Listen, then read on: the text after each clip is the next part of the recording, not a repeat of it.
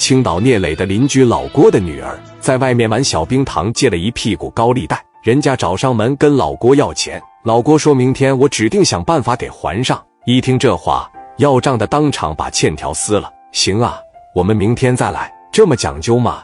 钱没拿来呢，欠条就给撕碎了。完事，人家扭头就走了。老两口赶紧给门啪的一关上，赶紧给小燕打电话。老郭他媳妇拿着电话就疯狂的开始给小燕打，打了好几回，怎么也不接。小燕现在躺沙发上，刚给自己来了一针，现在正销魂，正他妈爽呢。一直到晚上，郭燕的电话突然间又响了，还是他妈打来的。电话趴着一接上，喂，燕啊，我是你妈，你回家一趟，妈有事问问你。妈，我现在暂时回不去，你在电话里面说呗。那我问你，是不是跟人家借钱了？借了人家四万块钱，有没有这么回事？妈，哪有的事啊！老郭当时给电话趴在墙手里，别跟他废话了。你最近这一个多月跑哪去了？问你在哪上班，你连个工厂地址和名字都说不出来，你明显就是在骗我们。你不欠人家钱，人能拿欠条找家里来吗？人家说了，你玩上白糖了。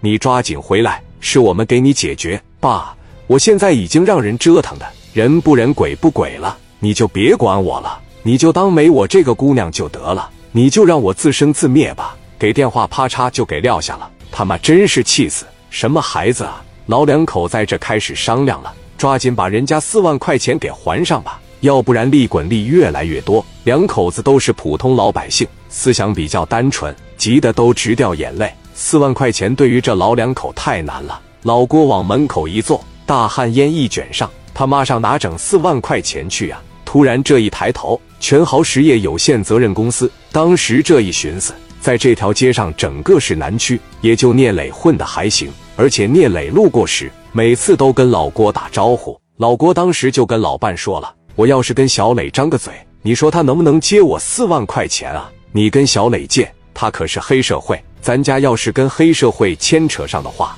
你让人沾上，那咱家可彻底就完了。咱还是想想别的办法吧。老郭当时说：“我瞅着人家小磊就挺好，前一段时间我把大旱烟掏出来，人家都没嫌弃，也没说瞧不起我。包括聂磊手底下这帮子兄弟，尤其是那个叫史殿林的，每次见到我就要领我泡小姐。当然我没去，我觉得小磊这帮兄弟都挺好的，我打算去试试。”不然没别的办法。不有这么一句话说的好吗？远亲不如近邻。你在家等着我吧。老郭上屋里边洗了洗脸，换了一身干净的衣服，直接奔着对面聂磊的全豪实业有限责任公司就去了。来到门口，老郭心里当时就开始突突了。你想想，一个小老百姓去管黑社会借钱，老郭叼着大旱烟在门口，说啥也不敢进屋。这个时候，志豪从里边出来，哎，是老郭吧？小豪。干啥去？我上银行给我哥办点事去。你在这溜达啥呢？我想找你磊哥，那上去被磊哥在办公室呢。